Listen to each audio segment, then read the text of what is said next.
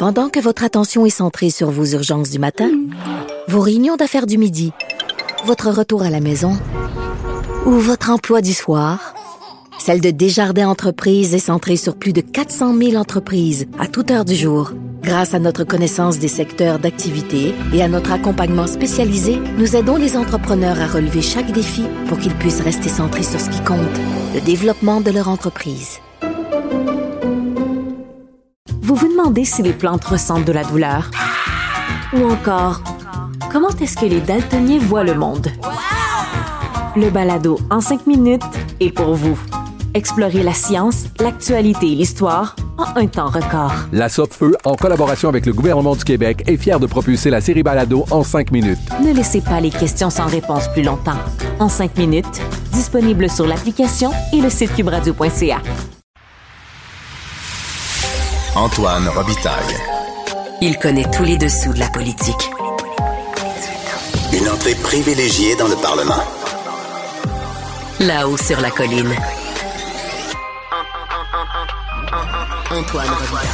Bon mercredi à tous. Aujourd'hui à l'émission, le chantier des vies à Lévis avait des airs de fête hier alors que nos premiers ministres unis annonçaient d'importantes subventions. C'est pourtant pas la première fois qu'on annonce la renaissance des fameux chantiers maritimes de la rive sud de Québec avec Michel Junot Katsuya, un ancien agent du SCRS. On revient sur l'épisode de 2012, une époque où notre invité avait tenté de racheter avec un groupe la Dévie. Il nous explique sa désillusion et les lendemains piégés possibles avec l'annonce d'hier. Mais d'abord, mais d'abord, c'est l'heure de notre rencontre avec le bureau parlementaire. Il y a de la joie. Bonjour, bonjour les hirondelles, il y a de la joie. Dans le ciel par-dessus le toit, il y a de la joie. Et du soleil dans les ruelles. Et bonjour Geneviève Lajoie. Bonjour Antoine Robitaille. Geneviève est correspondante parlementaire à l'Assemblée nationale pour le journal et le journal. Donc on recommence à parler de laïcité au Parlement. Hier, il y a Pascal Bérubé qui était en entrevue puis qui, qui se prenait, qui avait comme un malin plaisir à rappeler que Bernard Drinville, qui est maintenant ministre euh, caquiste de l'Éducation, est obligé de parler de laïcité. Or, il y a eu volte-face aujourd'hui. Tout à fait. Ben, d'abord, il faut, faut dire que Bernard Drinville, qui se cromme, comme on le dit dans le jargon des journalistes. Une mêlée de presse. Une mêlée de presse. Sur la laïcité, là, c'est comme une, impression de déjà vu. dans mon cas, je peux t'avouer, franchement, moi qui ai couvert le dévoilement et les innombrables euh, euh, changements euh, et discours et tout ce que tu veux sur la charte des valeurs, les débats, les, les reculs, les avancées. En tout cas, écoute, j'ai couvert tout ça à l'époque. Alors, je peux te dire que ça, ça faisait drôle quand même aujourd'hui. Ça fait déjà une dizaine d'années? Eh bien oui, c'est ça que ça veut dire. dire que le temps passe et que le temps passé ne revient pas. Hein? Mais là, rappelle-nous pourquoi, d'abord, il a été obligé de reparler de laïcité? C'est quoi ces histoires de, lieux de prière? Oui, bien, tout à fait. Ça a commencé euh, lundi après-midi, donc, Cogeco Nouvelle euh, qui euh, a révélé une information quand même, quand même surprenante à l'effet que dans certaines écoles, donc, de Laval, il y avait des locaux, des classes, en fait, qui ont été réservés pour des élèves, pour leur permettre de prier, mm-hmm. notamment sur l'heure du midi. donc, ça, ça, ça, m'a forcé à, aller euh, questionner le ministre là-dessus. Et moi, hier après-midi, j'ai rencontré le ministre seul à seul dans les corridors du Parlement. Mm-hmm. Et là, sa réaction était un peu euh, particulière. Euh, il m'a dit, ben écoutez, là d'abord, il faut, faut que pour, pour, que ça respecte les accommodements raisonnables, pour qu'un accommodement finalement soit raisonnable, il faut que d'abord, ça respecte l'égalité entre les hommes et les femmes. Oui. Et c'était pas le cas. Hein? En tout cas, il y avait des questionnements.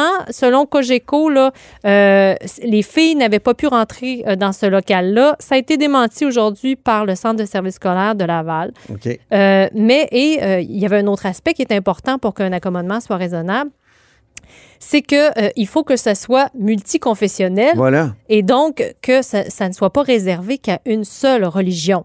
Et c'est ce que le ministre euh, m'a déclaré hier. Mais ce matin, on a été convoqué pour une mêlée de presse juste avant la période de questions. Changement de cap. Changement de cap euh, total. Là, il y avait Pascal Bérubé qui a déposé une motion sur euh, rappelant que l'école doit être doit être laïque. Oui, entre-temps, donc, le Parti québécois qui est intervenu pour réclamer euh, une, un, un message, un signal fort de M. Drainville au, euh, au réseau de l'éducation à l'effet que on ne doit pas tolérer ça et que si on laisse la porte ouverte à Laval, après ça, ça va être la multiplication des locaux de prière dans les écoles. Alors, le ministre Drainville est sorti et effectivement, il y a, euh, comme, on dirait, comme on dirait, sonné la fin des salles de prière dans les écoles. Euh, c'est c'est quand même une, une position assez surprenante. Euh, là, il a, il a- il a envoyé une directive à tout le réseau. Et donc, euh, euh, moi qui, était, qui ai échangé cet après-midi avec le centre de services euh, scolaires de Laval, Oui. justement, et bon, euh, eux autres, ils plaidaient des raisons de sécurité parce qu'il y avait des jeunes euh, qui priaient un peu partout dans l'école, dans les stationnements, même devant des sorties de secours dans l'école. Ah Alors, oui. c'est pour ça qu'à l'origine, ils avaient décidé de Désigner un lieu. désigner un lieu expré- express pour ces, ces jeunes-là. Donc, euh, mais le Centre de service scolaire de Laval a dit qu'il allait se conformer aux directives euh, de- du ministre.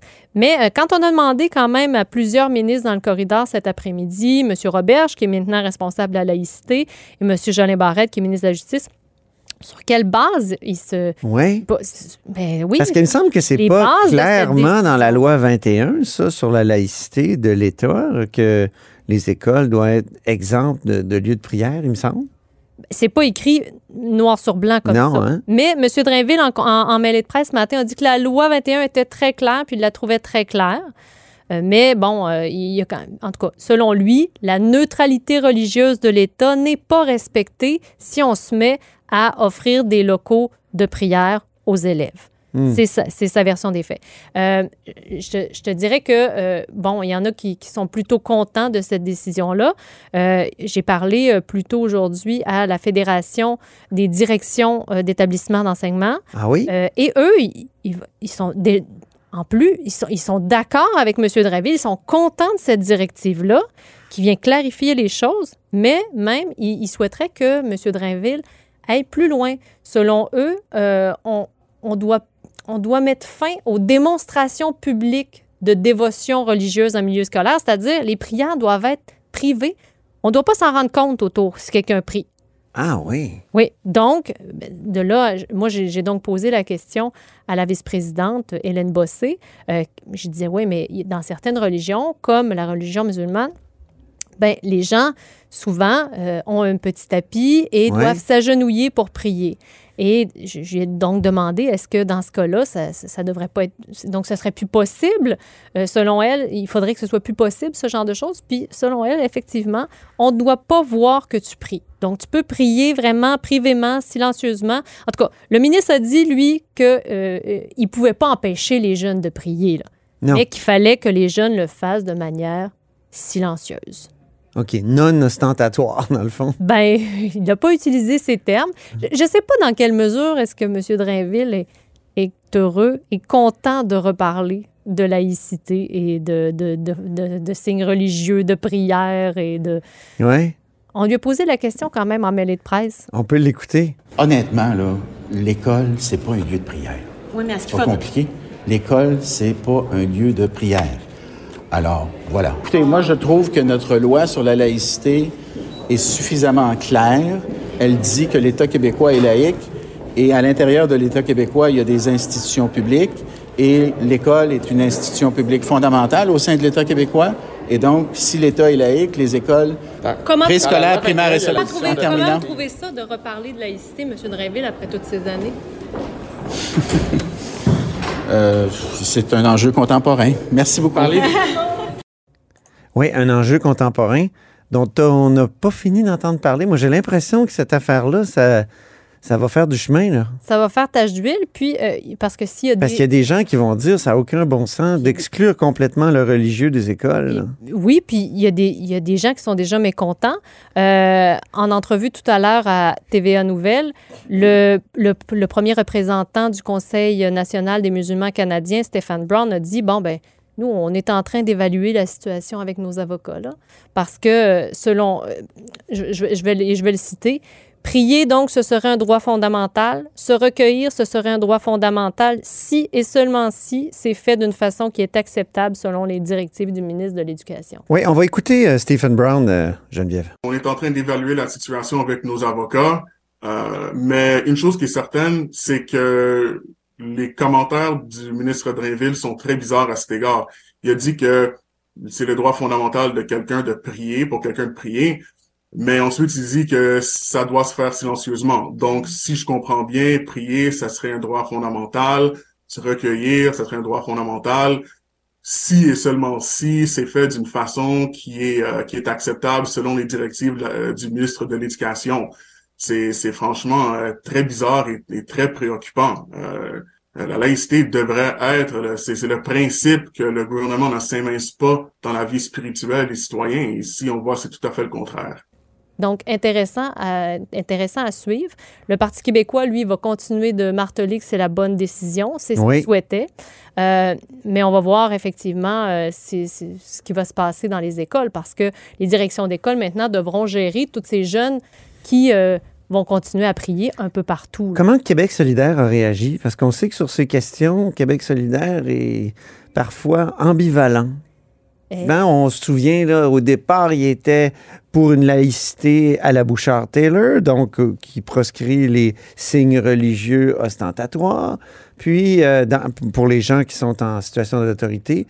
Mais ensuite, ils ont complètement rejeté euh, ce, je pense, depuis trois ou quatre ans. Là. Je dirais qu'ils ont été un peu plus silencieux. Ah oui? Mais n'empêche, ils ont quand même voté pour la motion qui a été présentée aujourd'hui à l'Assemblée nationale et ah qui a été adopté à l'unanimité. Hein. Donc, oui, ça, libéraux, péquistes, euh, euh, solidaires, euh, nommez-les, et tout le monde a voté en faveur de cette motion qui précise que la mise en place de lieux de prière, peu importe la confession, dans les locaux d'une école publique, ça va à l'encontre du principe de laïcité.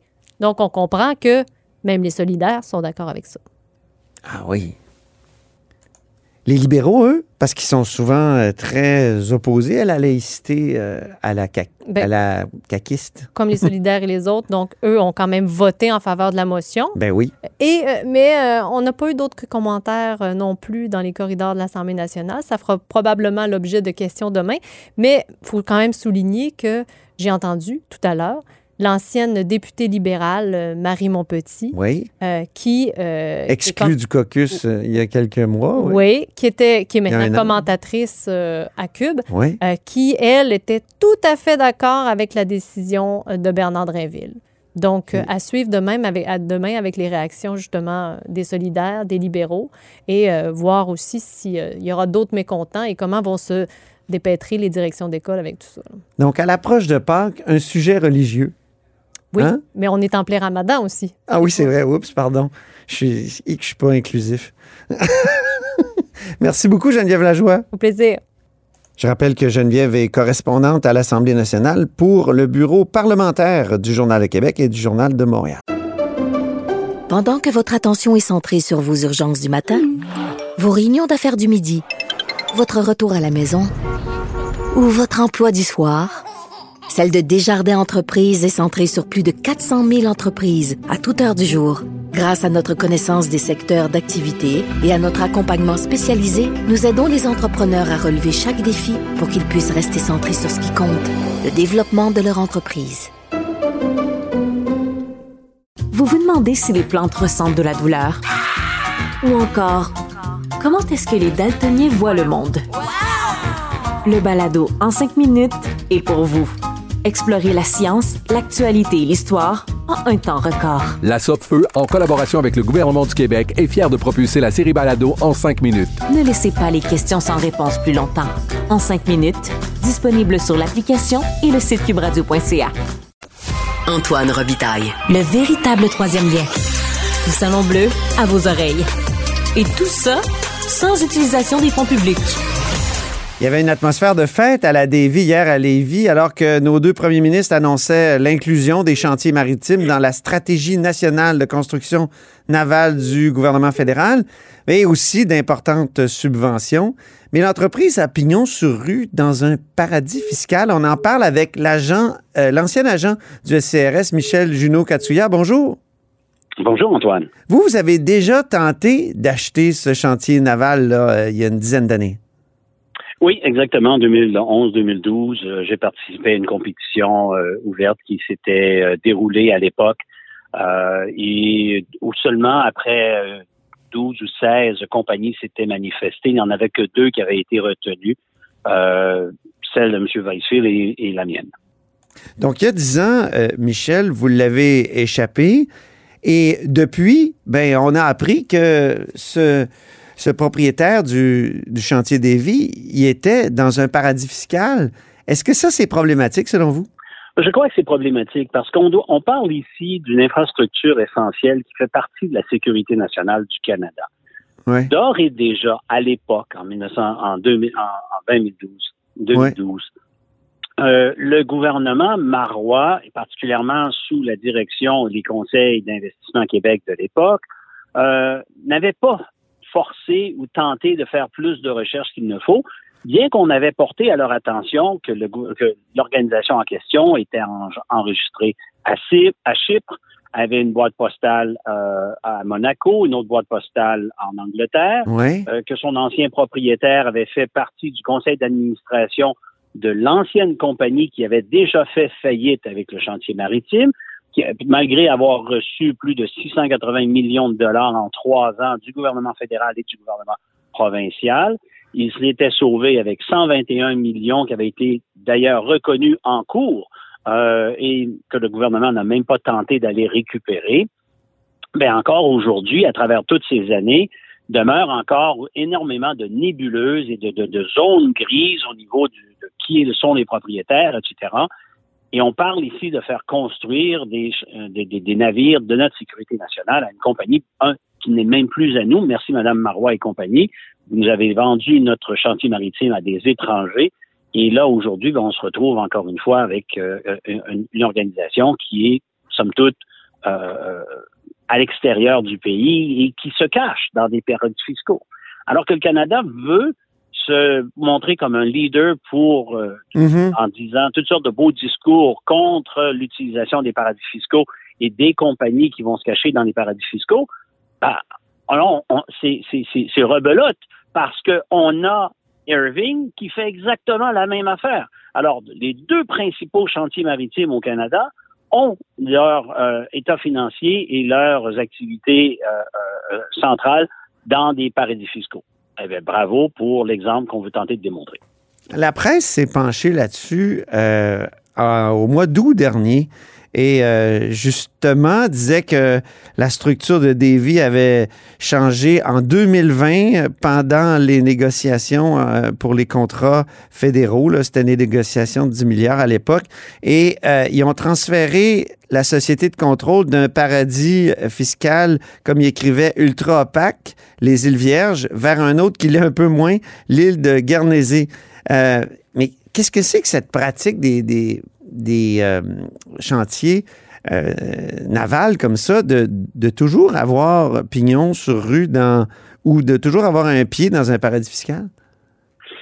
Parce que, évidemment, les transactions qui sont faites sont de très haut calibre. Ce sont littéralement des millions ou des milliards de dollars qui sont transigés. Euh, ce sont avec des, des entreprises internationales constamment. Donc, on veut effectivement échapper à une certaine supervision fiscale que euh, les gouvernements seraient en droit de demander parce que c'est une pratique commune dans cette industrie-là. Et euh, tout le monde le fait, malheureusement, et le pratique de cette manière-là. Mais comme le leadership n'est pas imposé de la part des gouvernements, ben, on n'arrive pas à obtenir euh, vraiment les structures et, la, et la transparence nécessaires pour pouvoir aller de l'avant. Mais comme je dis, c'est une pratique vraiment euh, culturelle quasiment dans, cette, dans ce domaine de l'industrie navale. Vous, comment vous étiez retrouvé à être intéressé au chantier naval Davy? Ben, pour faire une histoire très courte, en 2004, euh, le chantier maritime avait été encore une fois à vendre, euh, toujours par le même PDG qui avait fait trois faillites auparavant. Euh, mais que l'Investissement Québec avait gardé là parce qu'il considérait que c'était l'homme le plus habile à gérer ce, chantier maritime-là. Et j'avais été approché. Son nom, c'était? Euh, Son... Pardon? Rappelez-moi son nom. Monsieur Bertrand. OK. Euh, et à l'époque, et à l'époque, j'avais été approché par un autre groupe qui voulait tenter d'acquérir le chantier maritime pour sécuriser et faire la sécurité sur le chantier maritime. À l'époque, il faut se souvenir que l'Organisation internationale maritime internationale allait imposer une nouvelle de nouveaux codes de sécurité pour tous les navires qui transigeaient à l'international et j'avais la qualification pour pouvoir instaurer ce régime au chantier maritime. Euh, ça a tombé, ça a échoué encore parce qu'il y avait eu des magouilles euh, durant la transaction avec le syndic en particulier, mais les armateurs grecs qui étaient venus et qui allaient être les clients principaux euh, du chantier maritime pour ce nouveau groupe qui tentait de l'acquérir ont été impressionnés par le travail que j'ai fait pour eux et m'avaient dit si un jour tu as l'occasion d'obtenir le chantier maritime, ben on aimerait travailler avec toi. OK. Alors, on, on, on avance euh, 2011, le chantier maritime revient euh, encore une fois euh, aux enchères. Cette fois-là, j'obtiens euh, d'une de, de, banque privée à New York un investissement de 500 millions US de nouvelles argent. J'obtiens une entente avec une compagnie japonaise pour faire un transfert de technologie. J'obtiens de l'ancien client grec la possibilité, une entente de faire 60 bateaux sur les 10 prochaines années. J'obtiens aussi de Caterpillar l'entente de faire construire une usine sur notre chantier pour les 60 faire les, moteurs qui allaient dans les 60 bateaux à venir. Euh, hmm. Pour le pour euh, le gouvernement de Mme Marois, c'était pas suffisant. On a préféré aller avec l'autre groupe, comme je le disais tout à l'heure, enregistré à Chypre, une boîte postale à Monaco, aucun contrat à offrir, aucune nouvelle monnaie, euh, aucune nouvelle d'argent qui allait venir. Mais au contraire, on allait demander quelque chose au gouvernement québécois. Et vous, auriez-vous eu un pied dans un paradis fiscal dans tout ce montage-là? Ah, non, non, non, non, non, non, non. Tout allait se faire ici au Canada, voire même qu'on allait proposer d'ouvrir une, une coopérative sur le, le, chantier maritime pour que les employés deviennent en partie propriétaires du chantier maritime. Et encore une fois, pour le gouvernement de Mme Marois, ça semblait pas être suffisant. Les propriétaires actuels, bien qu'ils soient dans les, euh, les paradis fiscaux, disent que tous les impôts dus au Québec et au Canada ont toujours été payés. Aucun dividende ni autre somme n'ont transité vers euh, Guernesey, le, paradis fiscal. Euh, si c'est comme ça, est-ce que c'est pas correct? Ben, il faudrait encore une fois regarder beaucoup plus loin et, et pousser justement jusqu'à quel point euh, on ne nous refera pas la même euh, la, même pirouette qu'on nous a fait euh, lorsqu'on retourne en 2009, 2010, 2011 avec l'ancienne avec l'ancienne propriété où 121 millions a disparu à un moment donné parce que c'était de l'argent donné du gouvernement fédéral et provincial. Il faut dire que depuis l'achat du chantier maritime en 2012, il n'y a pas eu une une avalanche de, d'argent qui a été donné au chantier maritime. Mm-hmm. Ils ont vivoté, ils ont dû faire plusieurs mises à pied d'ailleurs en cours de route. Euh, et là, aujourd'hui, finalement, ben, ils arrivent à, à, débloquer auprès du gouvernement fédéral. Il faut comprendre que le gouvernement de M. Trudeau doit faire avec ce qu'il a, qu'il a aujourd'hui. À cette époque-là, tout ce qui est arrivé est arrivé sous le, régime de M. Harper. M. Mhm. Harper qui a voulu se venger du Québec pour ne pas avoir voté euh, euh, conservateur durant les élections, mais avait donné lors de euh, lors de, l'émission des contrats avec le gouvernement fédéral pour la, flotte stratégique militaire qui devait être construite, ben, ils ont donné 25 milliards de dollars à euh, Irving. Ils ont donné quelques milliards euh, à C-SPAN en Colombie-Britannique et un gros zéro in bar au Québec. Et ça, c'était vraiment de la vengeance pure de M. Euh, et de ses conservateurs. Mm-hmm. Vous, à l'époque, après la, vente en 2012, vous aviez porté plainte à la Sûreté du Québec? Ah oui, ça, c'était une autre belle farce monumentale, malheureusement. Euh, parce qu'à l'époque, j'avais présent, j'avais été qui était arrivé, c'est que moi, on avait euh, tenté de me soudoyer. On m'avait dit que si je voulais gagner le projet en question, que je devais payer un pot de vin de 1,5 million de dollars et que euh, euh, ça, allait, me donner la chance de passer en avant de tout le monde. J'ai ah refusé, n'étant pas dans ma façon de faire du tout, du tout.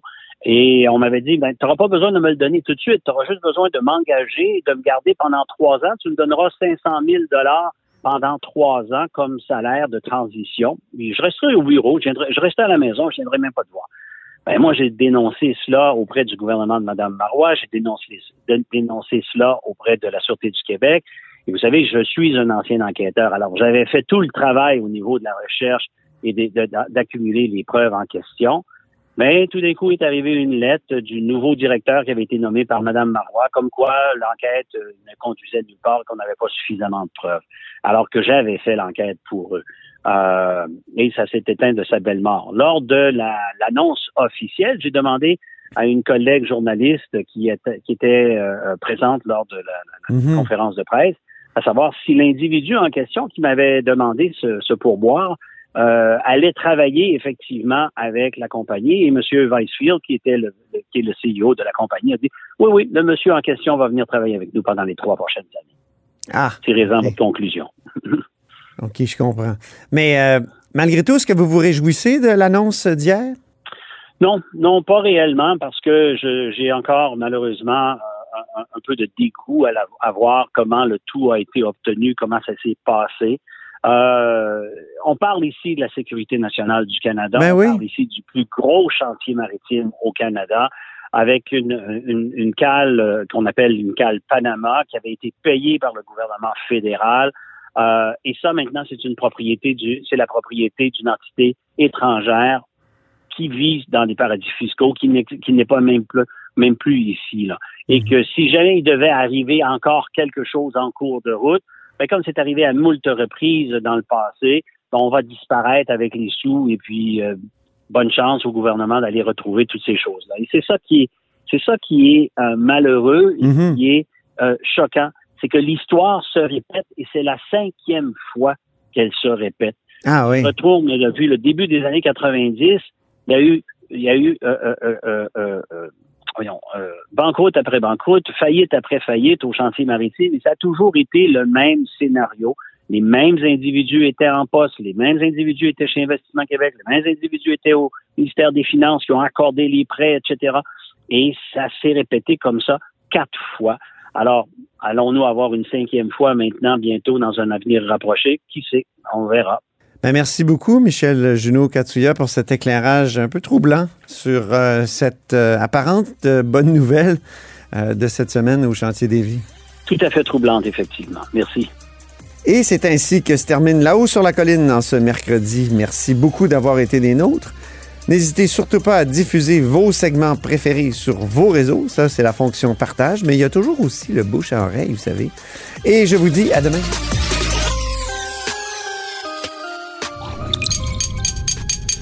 Radio.